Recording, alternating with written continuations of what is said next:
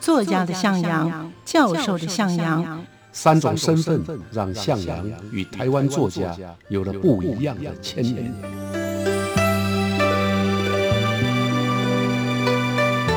听向阳与徐凡谈他的作家朋友们在写作这条路上，生命与创作如何交织出最灿烂的光芒。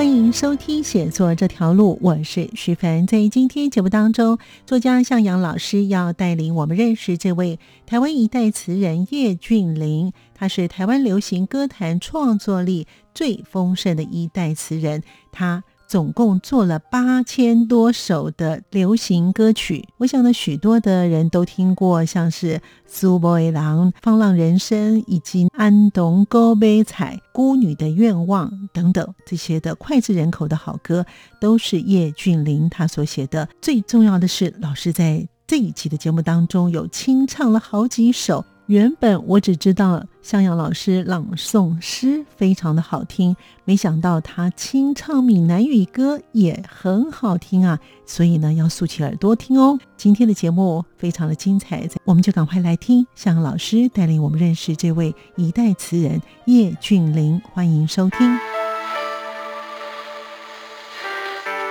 往日情怀，文学留声机。他是台湾流行歌坛创作力最丰盛的一代词人，他就是根植在台湾民间的隽永诗歌，写的最多的应该是爱情歌了。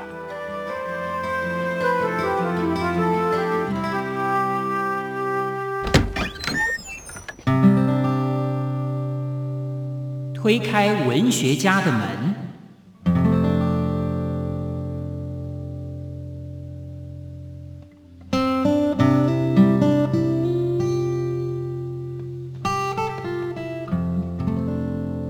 欢迎收听写作这条路，我是徐凡，我是向阳。今天呢，向阳老师呢要带领我们认识这位台湾一代词人叶俊麟老师。叶俊麟他的一个背景是如何呢？呃，提到叶俊麟啊，大概听过台语流行歌《苏波的人》《古井咪咪淡水无色》啊，应该就知道。他是台湾流行歌坛创作力最丰盛的一代词人。是的，呃，叶俊麟是在一九二一年啊出生在基隆，那所以算起来，今天呃今年刚好也是他的百岁名单。嗯嗯。那国立台湾文学馆特别为他举办了“歌唱台湾叶俊麟百年名单”特展，嗯，纪念他对台湾文学的贡献。那叶俊麟最早呢加入歌词的行列。啊，是在一九六一年啊，当他执掌亚洲唱片文艺部的时候，展现了他的创作力。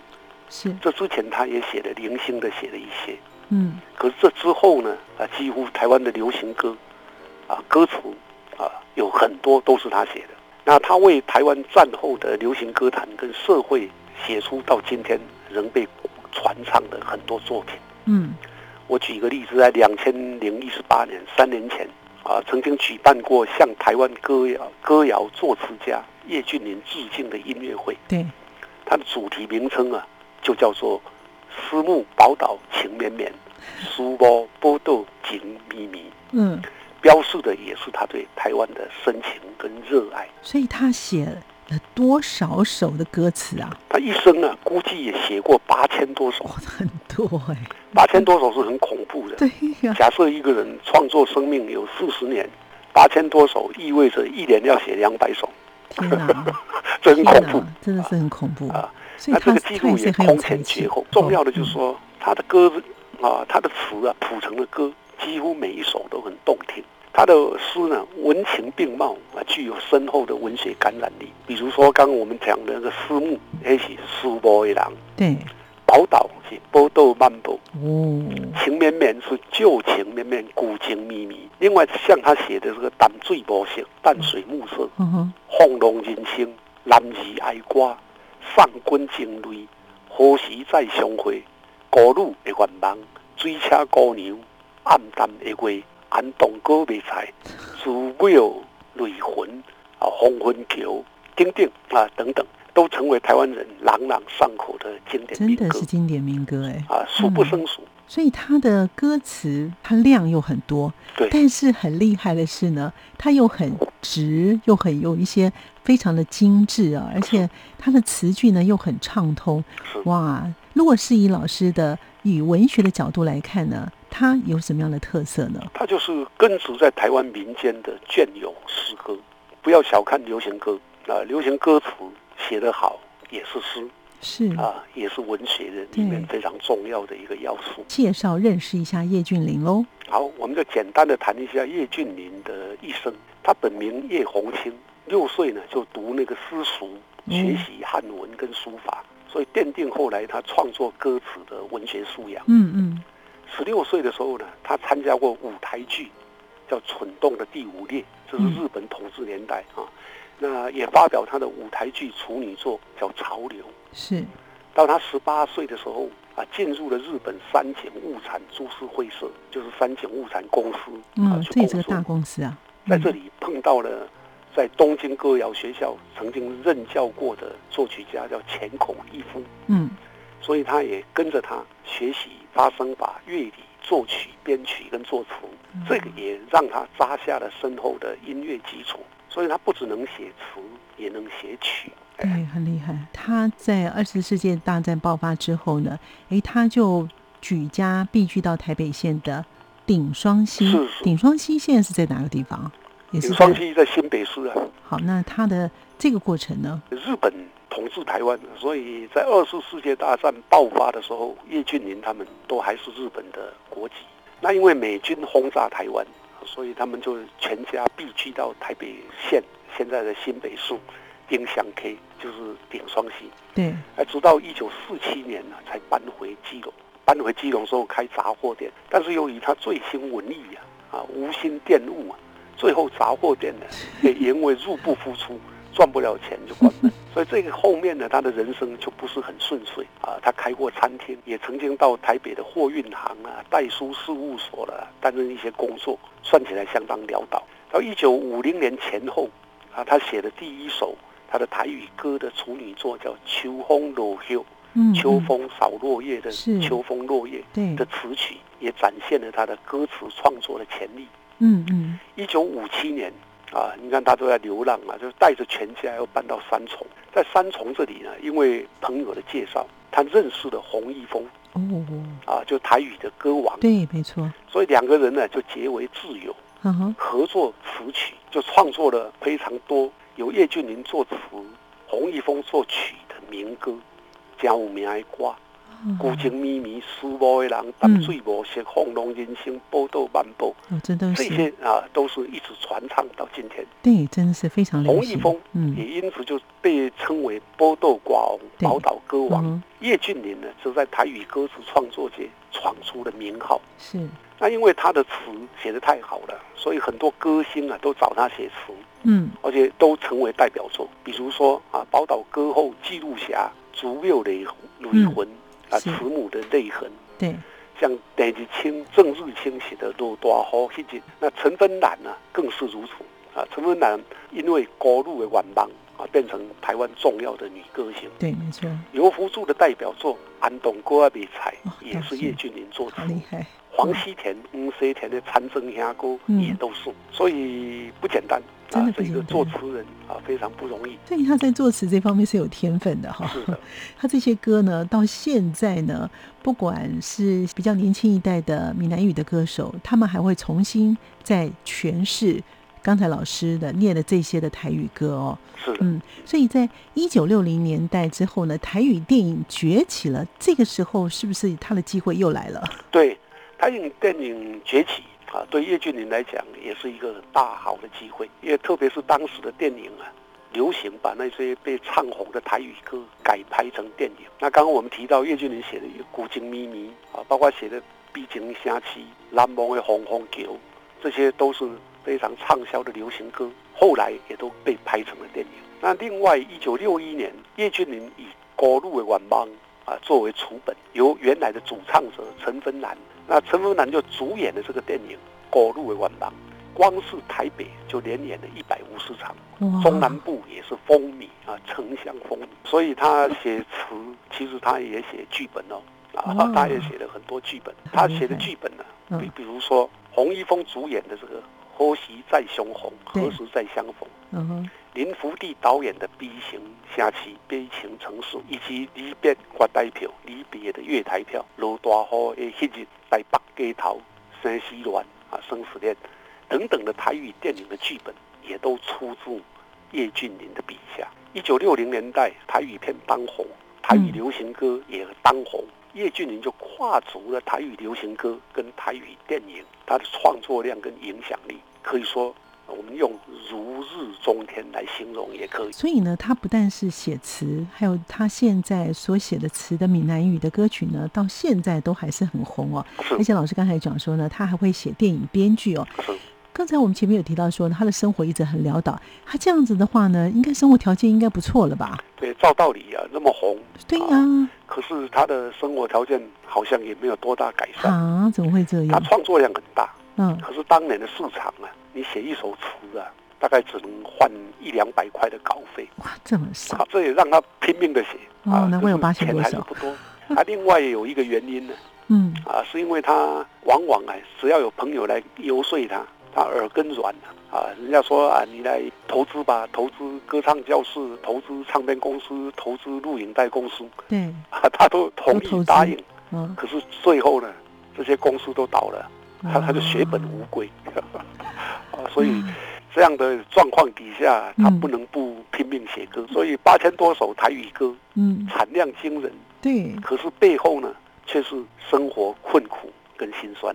很难想象哦，如果他现在的话，哇，这个版权版版税就真的不少了哈。没错。所以他的写歌的方式啊，因为刚才老师念了这么多的歌曲啊，我发现他的写歌呢都会有一些特色，他这些特色也涵盖了像是情歌，还有一些社会写实，还有哪一方面？那他为什么会有这么深的这种感触呢？老师？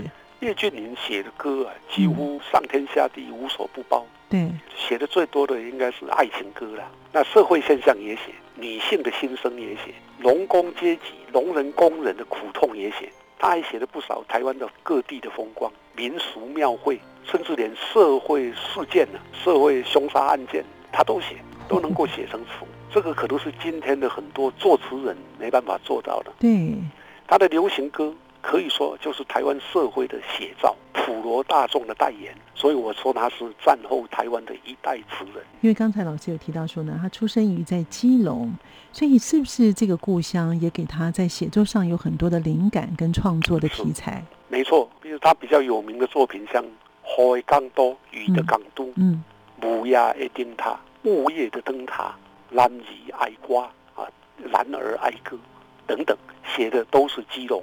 海港的景色跟故事，到了晚年呢，他在他女他女儿是法官叶赛英法官建议他，所以他也写了《宝岛风情画》系列的台语流行歌三十六首，这已经是晚年了，还写了三十六首，啊，为台湾的土地留下了美丽的见证。譬如说，老师刚才讲说，他的成名作当然非常非常的多，是私募的人，呃，闽南语叫苏波威郎，那他也是描写。男女的情爱，因为老师刚才讲说，他描写感情的事情是比较多的。是整体来看，叶俊麟的歌词啊，他的创作的美可以分几个部分。你提到的《苏波伊郎》是属于第一个部分，就是深层的男女情爱。《苏波伊郎》，我念一下，大概我念个一第一段好了，啊，大家大概可以唤醒听众的记忆。我心内思慕的人，你怎样离开我的身边？叫我为着你每日心稀微。深深思慕你，心爱的，紧回来，紧回来，阮身边。啊，那个调子是我心内思慕的人啊，这样的调子。那第二段就写有看见思慕的人，对，踮在阮梦中难分难离，因我对着你，搁较心迷迷，茫茫过日子。心爱的，紧回来，紧回来，阮身边。所以，思慕思慕的人是一首让人动心、听起来好听的歌。的，这是叶叶俊麟在一九六一年的作品。嗯啊，距离现在刚好六十年，三段都用苏波郎来写，不过有一些变化。至于有什么样的变化呢？我们先休息一会儿，马上回来。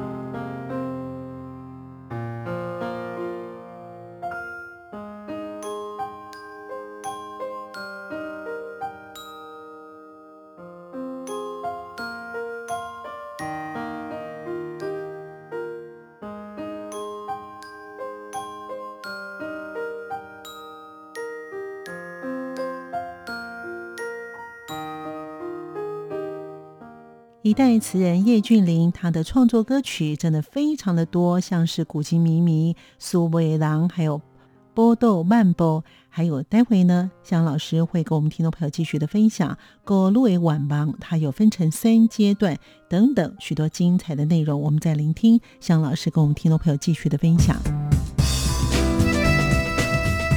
这已经是晚年了，还写了三十六首啊，为台湾的土地留下了美丽的见证。今天到淡水河边会有这个诗碑，就是新北市政府在这里啊立了一个啊叶俊麟淡水模写的诗碑在这里。那他在歌词当中呢啊最厉害的地方，就是他几乎写活了台湾的菜市场。第一段写的是。我心内思慕的人，我心内思慕的人。第二段改成我看见思慕的人，我有看到思慕的人。嗯嗯。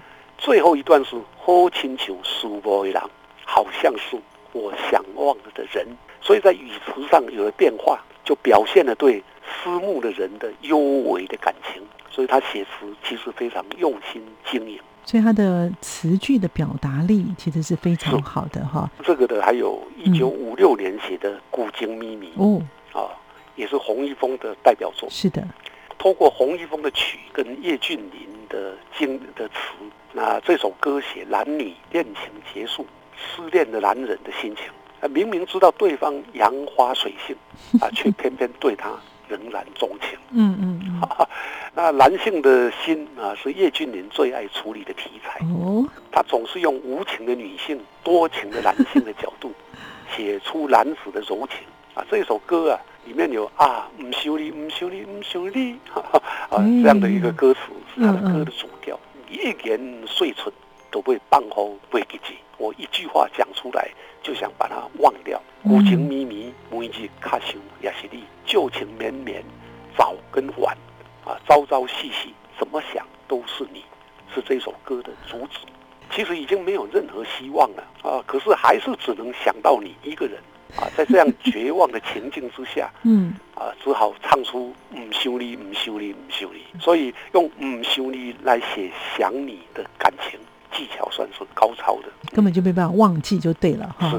所以就像老师刚才您说的，就是他还有什么何时再相会啊、男儿哀歌啊、放浪人生、暗淡的月等等，这些呢都会让人家听起来是回肠荡气的作品。是的，所以他在写呢一九五九年的淡水暮色，他就开始是不是在他的作品当中有一些改变？他也开始写台湾土地之美了呢？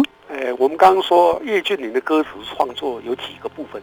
对，第一个部分我们介绍的就是男女情爱。第二个部分呢，就是土地。嗯啊，他擅长写台湾的土地。那你提到这个《胆最薄幸》，就是他最美的一首歌，写在一九五九年。日头将尾沉落西，水面染五彩，男女老幼在等待，时船倒转来，土色老汤门半开，琴声诉悲哀。啊，幽怨的心情无人知。朦胧月色白光线，浮出西无山。河流水影色变换，海风阵阵寒。一只小鸟找无伴，秀在船头看。啊，美妙美妙的地球动心肝。啊，第三段写淡水的黄昏。他说：淡水黄昏大西夜幕大西边。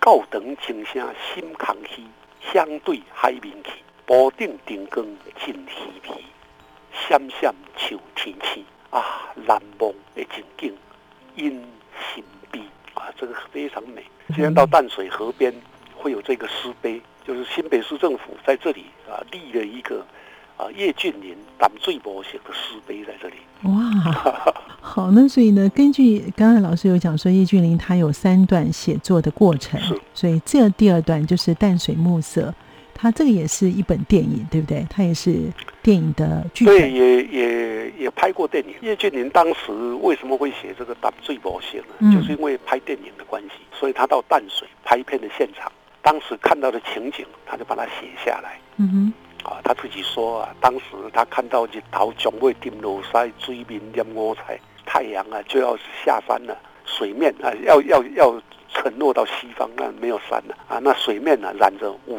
色的彩光啊，所以他就。根据的那种情景把它写出来，挺有一些创意跟灵感的哈。是，所以就让我们听起来感觉就像一首诗一样哈。没错啊，这个宛然就是一首好诗，要把一个地方的景色写得这么深刻，是，其实相当不容易。对呀，啊，我们刚谈到的地方的书写啊，它其实还有一首也很好，叫《波豆曼波》。嗯嗯，是在一九六零年写的，非常轻快。嗯哼，波豆漫步，漫步，漫步，现在是这样。波多四季风景，就是宝岛四季风光好。对，没错。那慢波舞是一九六零年代台湾流行的舞蹈。嗯。所以叶俊麟的《波豆曼波》啊，由洪一峰谱曲，写出了以后，好像整个台湾都在跳舞。啊，此外呢，啊，此外他也写过澎湖，写过基隆。啊，不管怎么样，都充满了台湾的海洋。我们说第三个部分的特特质啊，就是他的歌词啊，或者他的歌词之美的第三个部分，是他写庶民社会的疾苦啊。最有名的就是一九五八年写的《高路的晚盲》。《高路晚盲》一开头是请旧门破残的残征阿伯啊，啊，这个大家都听得懂。对。请旧门破残的产生阿伯啊，人哋讲繁华都市台北对都去，阮就是无意外可怜的女子，自细汉都来离开父母的身边。虽然无人替阮安排将来代志，阮想要来去都市做着理工度日子，也通来安慰自己心内的虚迷。这个写一个年轻的少女啊，为了要养家啊，所以她从小就离开了父母，来到台北。啊，想要找工作，要做女工啊，那也可以安慰自己啊内心的那种空虚。第二段呢，就问到了这个路边呢卖香烟的阿姐啊，就问她说，对面有一间工厂啊，是不是要用人？嗯，她想要去工厂当女工。第三段就写这个工厂门口啊的办公的阿伯，他就问门头的办公阿伯，人哋讲这间工厂有会采用人？工厂要采用人，有没有可能让我来？就算当前我低头青疏，以外无希望，假使借钱也要忍耐三当五当，为将来为了幸福，甘愿受苦来活动，有一日总会得到心情的轻松。啊，写的非常动人。啊，一九六零之之后，一直到一九七零，台湾大概工厂用了很多女工啊，所以叶俊麟这个高路的晚忙。啊，也写的表现出了当时啊台湾的女性啊做女工其实蛮伟大的了哈，就是让台湾也在从农业转型到工业的这个阶段啊有了贡献。对，其实我觉得他是在嗯当时的那个情境哦，会让许多的因在工厂工作的女工朋友们，可能有些人都是离乡背景到城市来工作的。而且这一首歌呢，也是从一九六零到。八零左右，嗯，二十年间，几乎所有女工都会唱的歌哦，真的。这一首歌曲是是叶俊麟他为陈芬兰写的歌，是的啊。我们刚刚不是提到陈芬兰的成名曲叫《国绿晚芒》，对，就是这一首。嗯，那他原来的曲子不是台湾人做的曲啊，是日本非常有名的美空云雀，是的，他唱红的花丽道中。嗯嗯，那所以呢，叶俊麟呢，他。的真正非常厉害的地方，就是可以在歌词当中呢，把用说故事的写法哈，把它给描写出来哈。没错。嗯，那其实呢，刚才老师提到的还有另外一首，就是一九六八年写的《安童哥买菜》。有安童哥买菜。哈哈，他是刘福柱啊，被称为台湾民谣歌王的代表作。嗯哼。啊，安童哥买菜啊，就是安童哥卖菜。对。啊，这首歌呢，就是用了台湾的杂念嘛。啊，就是杂念。用今天的话来讲，你也可以说是饶舌都可以。嗯嗯。啊，就是杂练啊。嗯嗯。用是台语流行刚流行歌里面很少看到的练谣歌曲。嗯。啊，这跟叶俊你年轻的时候呢，也收集了不少的台湾早期的民谣有关。对。那他在歌词当中呢，啊，最厉害的地方就是他几乎写活了台湾的菜市场，啊，菜奇亚。对。他把菜奇亚里面看得到的菜式全部都写出来。是的。比如杯底吧，啊，有猪卡、阿卡、鸡卡，有泥巴、水鸡啊、鲜鱼、鳖啊、海头啊酒啊、鹅加皮啊、个白啊酒。那他透过了押韵的设计，让这首歌充满着菜市场的热闹气氛。里面的主角叫安东哥啊，安东哥的动作、表情跟心情也随着锵锵行啊，锵锵行啊，就是啊一边踉跄的走，一边踉跄的去。那这首歌充满着趣味，嗯，也充满着力气啊，他写出了台湾社会的生命力啊，是的啊，比如说在菜市场啊杀价，嗯啊，讲这路一斤都要偌济钱，这路台底啊兄都印伊不要一斤五角钱。这都散了几斤六块四哦，啊，所以菜市场的里面的喊声啊，非常的写实，嗯嗯，也非常美。是的，好，那可不可以让我们老让秦老师总结一下这位呢？这个叶俊麟，身为一代词人，是作为一代词人，叶俊麟呢，可以说是用了他的一生，一生悬命啊，一袖甜美，全心经营台语流行歌词的创作，他的成就跟贡献都被台湾社会所感念。我总结他的词作，可以归纳出四个特色。第一个，他擅长使用鲜明的意象来彰显诗的境界，所以让他的歌词就像一首诗一样。第二，他娴熟台语的声韵变化，增强了歌的旋律啊，因为他的台语掌握的非常深啊，所以声韵的变化呃，在他的歌词里面看听起来非常柔顺，非常漂亮。嗯嗯。第三。他深谙人性跟男女情爱的变化啊，这使得他写出来的情歌，台湾社会的各种歌啊啊都能够感动他的。第四个，他反映了台湾土地社会跟人民的生活。刚刚我们提到的安东歌啦，都是胆最魔性啦，也都是。对。那这个四个特色互相又影响，所以造就了叶俊麟所写的歌词的丰富性、多元性跟在地性，也为台湾的台语歌谣。创造了难以企及的高峰。是的，所以呢，非常感谢向老师，让我们认识了这一位呢台湾一代词人的叶俊麟。谢谢听众朋友的收听，我们下次见了，拜拜，拜拜。